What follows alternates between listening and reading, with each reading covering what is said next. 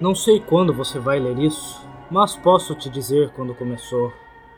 Eu estava passeando sozinho no mato quando a entidade veio me buscar. Foi além de um borrão. Era, por falta de um termo melhor, ausência de sentido. Onde se escondia, não havia árvores. Onde se aproximava, não havia grama. Através do arco, ele saltou para mim. Não havia nenhuma brisa de movimento. Havia ar. Ao atingir, eu sentia a distinta sensação de garras me perfurando em algum lugar terrível. Em algum lugar que eu nunca tinha sentido antes. Minhas mãos e braços e pernas e torso pareciam bem. Eu não estava sangrando, mas eu sabia que tinha me machucado de alguma forma. Enquanto eu corria de volta para casa com medo, eu poderia dizer que eu era menos.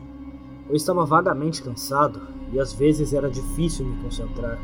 A solução naquele estágio inicial foi fácil. Uma grande xícara de café me ajudou a me sentir normal novamente. Por um momento, aquele dreno sutil em meu espírito se perdeu no fluxo e refluxo da cafeína. Pode-se dizer que minha vida começou naquela semana. Na verdade, porque foi quando conheci Mar. Ela e eu nos demos muito bem. Embora, para ser honesto, tenho certeza de que me apaixonei por ela pelo telefone antes mesmo de nos conhecermos.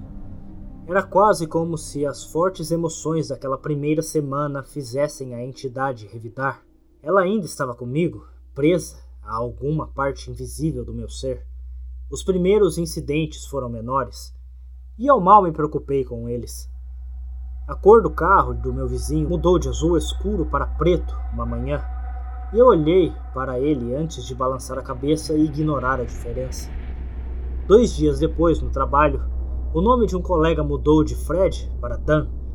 Eu cuidadosamente perguntei ao redor, mas todos disseram que seu nome sempre foi Dan. Achei que tinha me enganado. Então, por mais ridículo que isso pareça, eu estava fazendo xixi no banheiro da casa quando, de repente, me encontrei em uma rua aleatória. Eu ainda estava de pijama, calças abaixadas e urinando. Mas agora, à vista de uma dúzia de pessoas em um ponto de ônibus. Horrorizado, puxei minhas roupas e corri antes que alguém chamasse a polícia. Consegui chegar em casa, mas a experiência me obrigou a admitir que ainda estava em perigo. A entidade estava fazendo algo comigo e eu não entendia como revidar. Mar apareceu naquela noite, mas ela tinha sua própria chave. Ei! Eu perguntei a ela com confusão. Como você conseguiu uma chave? Ela apenas riu. Você é fofo. Tem certeza que está bem com isso? Ela abriu uma porta e entrou em uma sala cheia de caixas. Eu sei que morar juntos é um grande passo, especialmente quando estamos namorando há apenas três meses. Vivendo juntos? Eu literalmente tinha acabado de conhecê-la na semana anterior. A coisa era: minha mãe sempre me chamou de biscoito inteligente por um motivo. Eu sabia quando calar meu latido, em vez de causar uma cena. Eu disse a ela que estava tudo bem, e então fui direto para o meu quarto e comecei a investigar. Minhas coisas estavam exatamente como eu as havia deixado, sem sinal de três meses de intervalo na habitação. Mas encontrei algo fora do comum: a data. Estremeci com raiva enquanto processava a verdade. A entidade havia comido três meses da minha vida. Que diabos eu estava enfrentando? Que tipo de criatura poderia consumir pedaços da alma de alguém assim? Eu tinha perdido a parte mais emocionante de um novo relacionamento e eu nunca entenderia nenhuma história compartilhada ou piadas daquele período. Algo absurdamente precioso havia sido tirado de mim e eu estava furioso. Essa fúria ajudou a suprimir a entidade. Eu nunca bebi álcool, eu bebia café religiosamente. Eu conferia a data toda vez que acordava durante três anos. Consegui viver cada dia sem observar nada além das pequenas alterações um fato social aqui e ali, trabalho de alguém, quantos filhos eles tiveram, esse tipo de coisa. O layout das ruas próximas, a hora em que meu programa de televisão favorito foi ao ar. Esse tipo de coisa. Sempre essas mudanças me lembravam que a criatura ainda tinha suas garras afundadas em meu espírito. Nenhuma vez, em três anos, eu me deixei de lado. Um dia eu me tornei descuidado. Eu me deixei entrar realmente no final da temporada de meu programa favorito. Foi emocionante, uma história fantástica, bem no auge da ação. Um menino veio até minha espreguiçadeira e balançou meu braço. Surpreso, perguntei: Quem é você? Como entrou aqui? Ele sorriu brilhantemente. Ah, papai bobo! Meu coração afundou no meu peito. Soube imediatamente o que tinha acontecido. Depois de algumas perguntas mascaradas, descobri que ele tinha dois anos e que era meu filho. A agonia e a mágoa enchendo meu peito eram quase insuportáveis. Não só tinha perdido nascimento do meu filho como nunca veria ou reconhecia os primeiros anos de sua vida. Mar e eu, obviamente, nos casamos e começamos uma família no tempo que eu perdi. E eu não tinha ideia de quais alegrias ou dores esses anos continham. Estava nevando lá fora. Segurando meu filho repentino no colo, sentei-me e observei os flocos caírem do lado de fora. Que tipo de vida seria essa se os lapsos de concentração pudessem me custar anos? Eu tive que buscar ajuda. A igreja não tinha ideia do que fazer. Os padres não acreditavam em mim e me disseram que eu tinha um problema de saúde e não algum tipo de possessão. Os médicos não tinham nenhuma pista. Nada apareceu em todas as suas varreduras e testes, mas eles alegremente aceitaram meu dinheiro em troca de nada. No momento em que fiquei sem opções, decidi contar a Mar. Não havia como saber como tudo isso parecia do lado dela, como eu era quando não estava lá. Eu ainda levei nosso filho para a escola? Eu ainda fiz meu trabalho? Claramente eu sabia, porque ela parecia não ser a mais sábia, mas eu ainda tinha uma sensação horrível de que algo devia estar faltando em sua vida quando eu não estava realmente em casa dentro da minha própria cabeça. Mas, na noite em que preparei um belo jantar, ela chegou, não destrancando a porta da frente, mas batendo nela. Eu respondi e descobri que ela estava em um belo vestido. Ela ficou felizmente surpreendida com as configurações da mesa. Um jantar chique para um segundo encontro? Eu sabia que você gostava de mim. Graças a Deus eu sabia quando manter minha boca fechada. Se eu tivesse falado sobre me casar e ter um filho, ela poderia ter fugido para as colinas. Em vez disso, peguei o casaco dela e sentei-me para o nosso segundo encontro. Através de perguntas cuidadosamente elaboradas, consegui deduzir a verdade. Este realmente foi o nosso segundo encontro. Ela viu alívio e felicidade em mim, mas interpretou isso como nervosismo de namoro. Eu estava animado ao perceber que a entidade não estava necessariamente comendo porções inteiras da minha vida. Os sintomas, como eu estava começando a entendê-los, eram mais como as consequências de uma alma despedaçada. A criatura me feriu, me partiu em pedaços.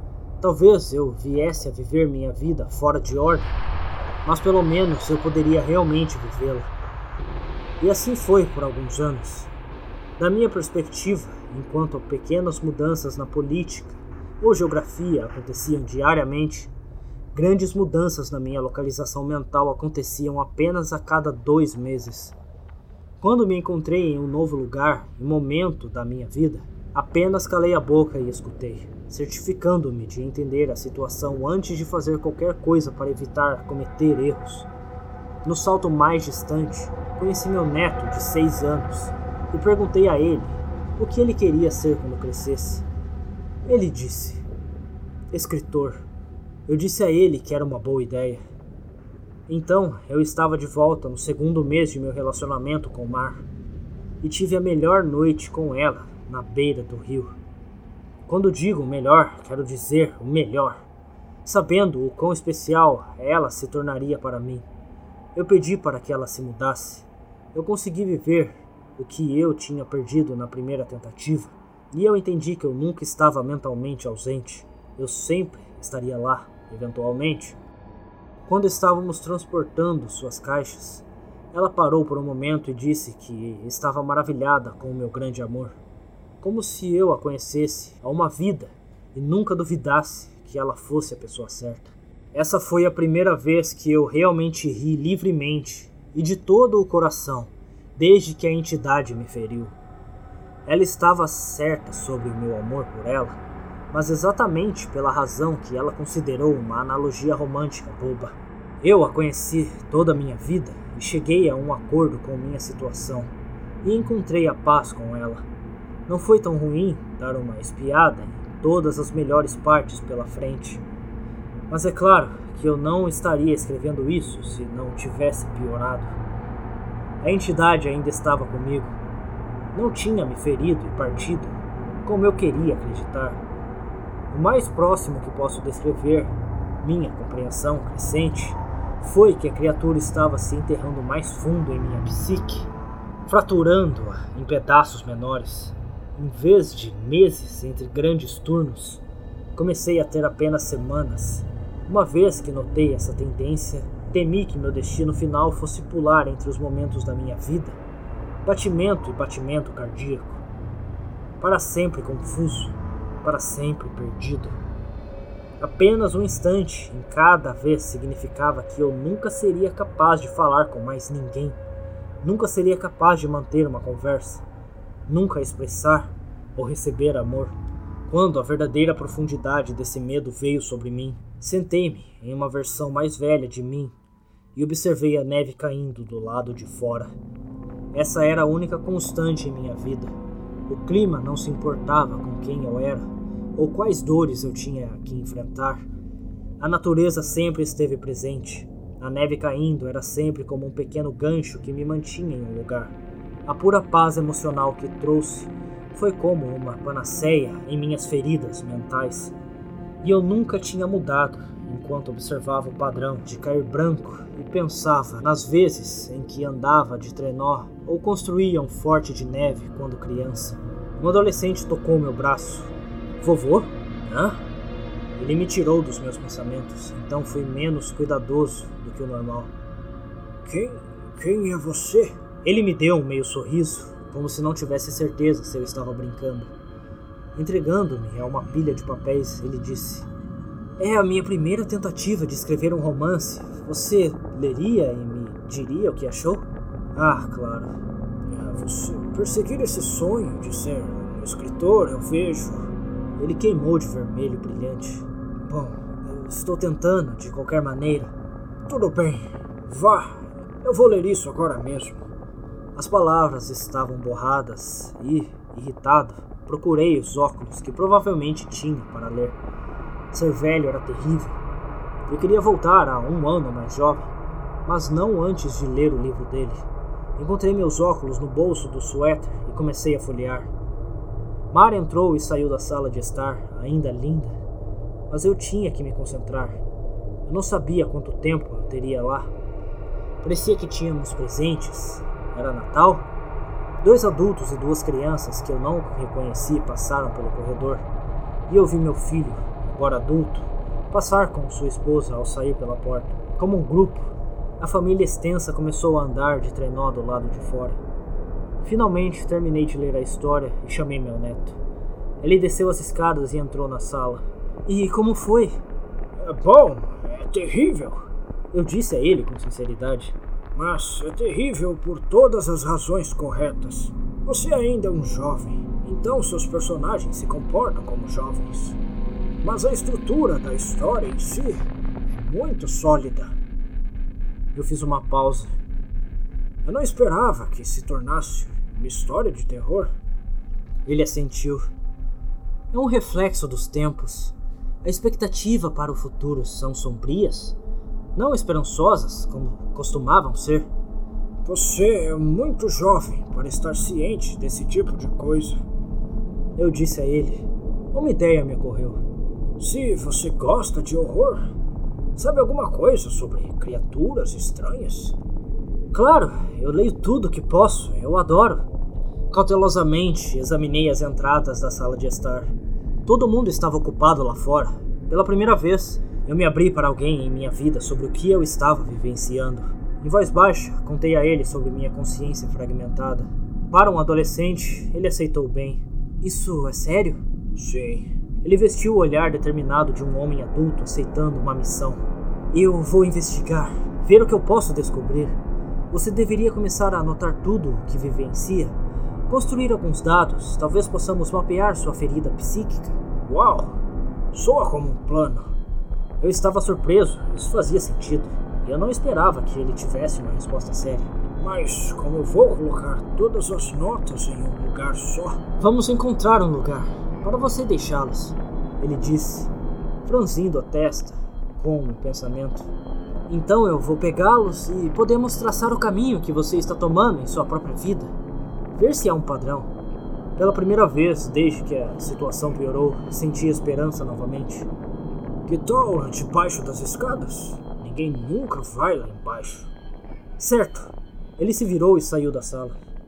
Eu olhei atrás dele, eu o ouvi batendo perto das escadas. Finalmente, ele voltou com uma caixa, colocou-a no tapete e abriu-a para revelar uma pilha de papéis estourando. Ele exclamou: Puta merda! Mas é claro, sendo um adolescente, ele realmente não disse besteira. Surpresa, pisquei rapidamente, perdoando seu xingamento por causa do choque. Eu.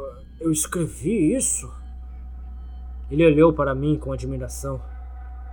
É, sim, ou você vai. Você ainda tem que escrevê-los e colocá-los debaixo da escada depois disso. Ele olhou de volta para os papéis, então cobriu a caixa. Então você provavelmente não deveria ver o que eles dizem. Isso pode ficar estranho. Isso eu entendi.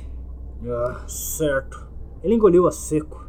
Há cerca de 50 caixas lá embaixo, todas cheias assim. Decifrar isso vai levar muito tempo. Seu tom caiu para uma seriedade mortal. Mas eu vou te salvar, vovô. Porque eu acho que ninguém mais pode. Lágrimas escorriam pelo meu rosto então. Eu não pude deixar de chorar uma ou duas vezes. Eu não tinha percebido o quão solitário eu tinha me tornado em minha prisão mutante de consciência até que finalmente tive alguém que me entendesse. Obrigado. Muito, muito obrigado. E então eu era jovem de novo e estava trabalhando em uma terça-feira aleatória.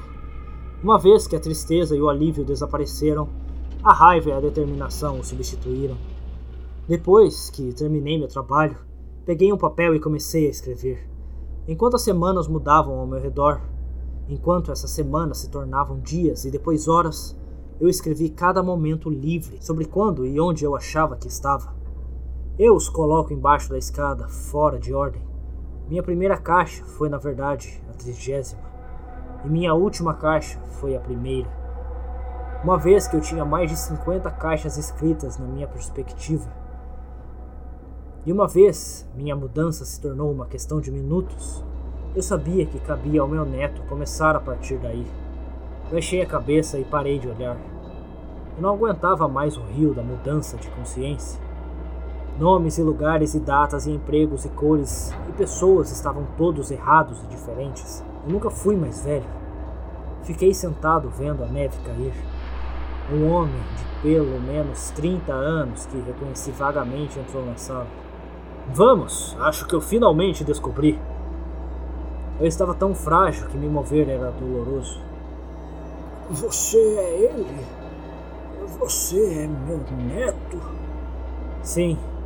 Ele me levou para uma sala cheia de equipamentos estranhos e me sentou em uma cadeira de borracha, de frente para um grande espelho, duas vezes a altura de um homem.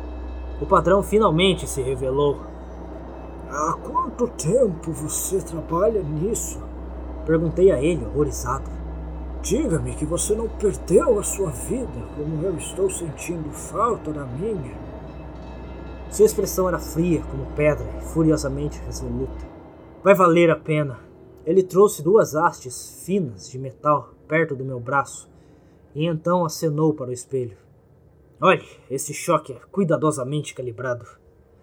O choque elétrico do seu dispositivo foi surpreendente, mas não doloroso.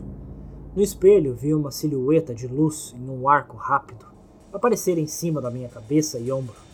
A eletricidade se moveu através da criatura, como uma onda, revelando brevemente a terrível natureza do que estava acontecendo comigo.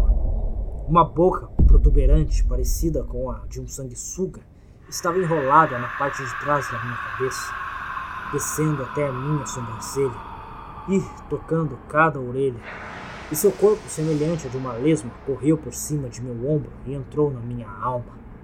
Era um parasita, e isso estava se alimentando da minha mente. Meu neto, agora adulto, segurou a minha mão enquanto eu observava o horror. Depois de um momento, ele perguntou: Remover isso vai doer. Você está disposto a isso? Temeroso, perguntei: Mar está aqui. Seu rosto suavizou. Não, não por alguns anos agora.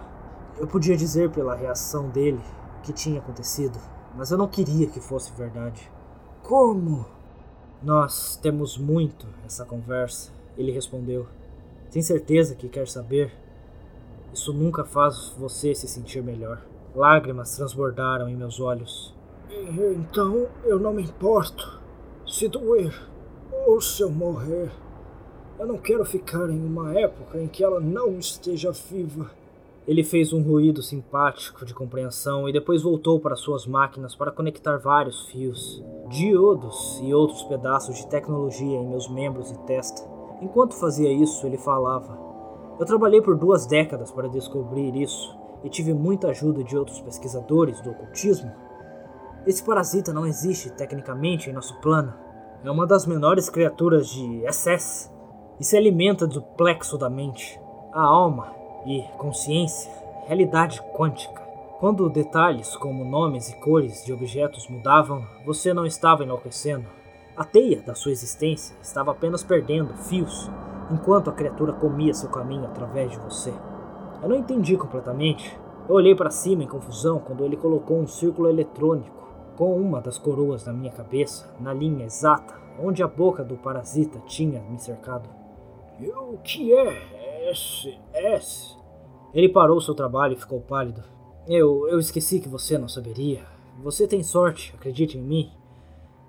Depois de respirar fundo, ele começou a se mover novamente, colocou os dedos perto de alguns interruptores. Pronto! Isso é cuidadosamente ajustado para tornar seu sistema nervoso extremamente pouco apetitoso para o parasita, mas é basicamente uma terapia de eletrochoque. Eu ainda podia ver o sorriso de Mar. Mesmo que ela estivesse morta, eu estava com ela, momentos atrás. Faça isso.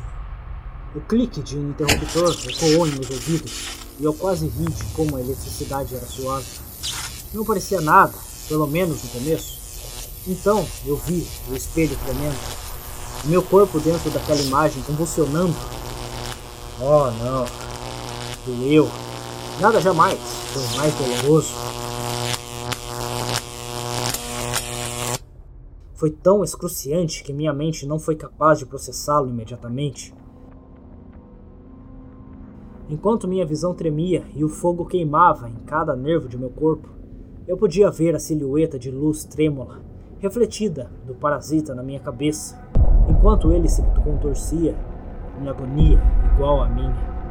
Ele tinha garras, seis membros semelhantes a lagartos com garras sobre seu corpo, semelhante a uma sanguessuga, e me cortou na tentativa de permanecer preso.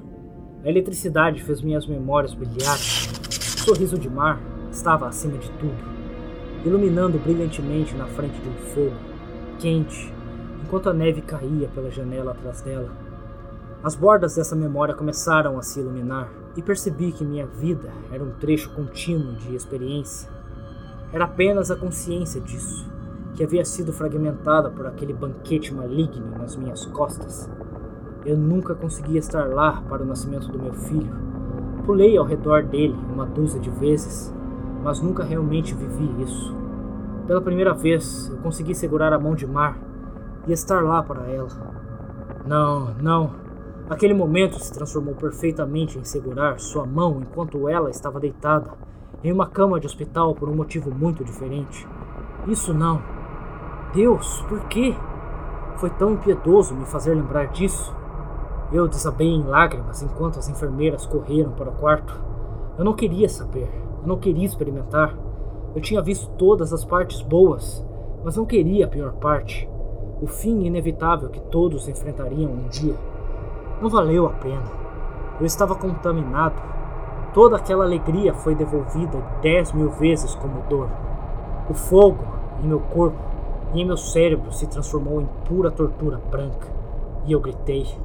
Meu grito se transformou em um grito de surpresa quando as máquinas, a eletricidade e a cadeira desapareceram.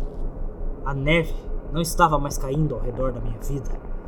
Eu estava na floresta, em um dia tão claro de verão. Oh, Deus! Virei-me para ver a criatura se aproximando de mim. Era a mesma ausência de sentido, o mesmo vazio na realidade. Ele se arrastou para frente como antes, mas desta vez ele assoviou e se virou. Fiquei de pé, espantado por ser jovem de novo e livre do parasita. Meu neto tinha realmente feito isso. Ele me fez uma refeição pouco apetitosa. Então, o predador da mente e da alma seguiu em busca de um lanche diferente. Voltei para casa atordoado. E quando eu estava sentado lá, processando tudo o que tinha acontecido, o telefone tocou. Olhei com admiração e tristeza. Eu sabia quem era. Era Marjorie, ligando pela primeira vez por algum motivo trivial, que ela admitiria 30 anos depois. Foi inventado apenas para falar comigo. Mas tudo o que eu podia ver era ela deitada naquela cama de hospital morrendo. Ia terminar em dor e solidão indescritíveis. Eu me tornaria um homem velho, deixado sozinho em uma casa vazia. Sua alma gêmea se foi muito antes dele.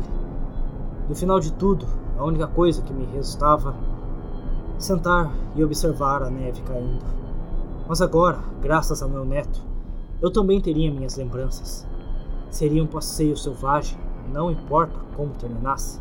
Em um impulso repentino, peguei o telefone. Em um sorriso, perguntei: Ei, quem é? Mesmo que eu já soubesse.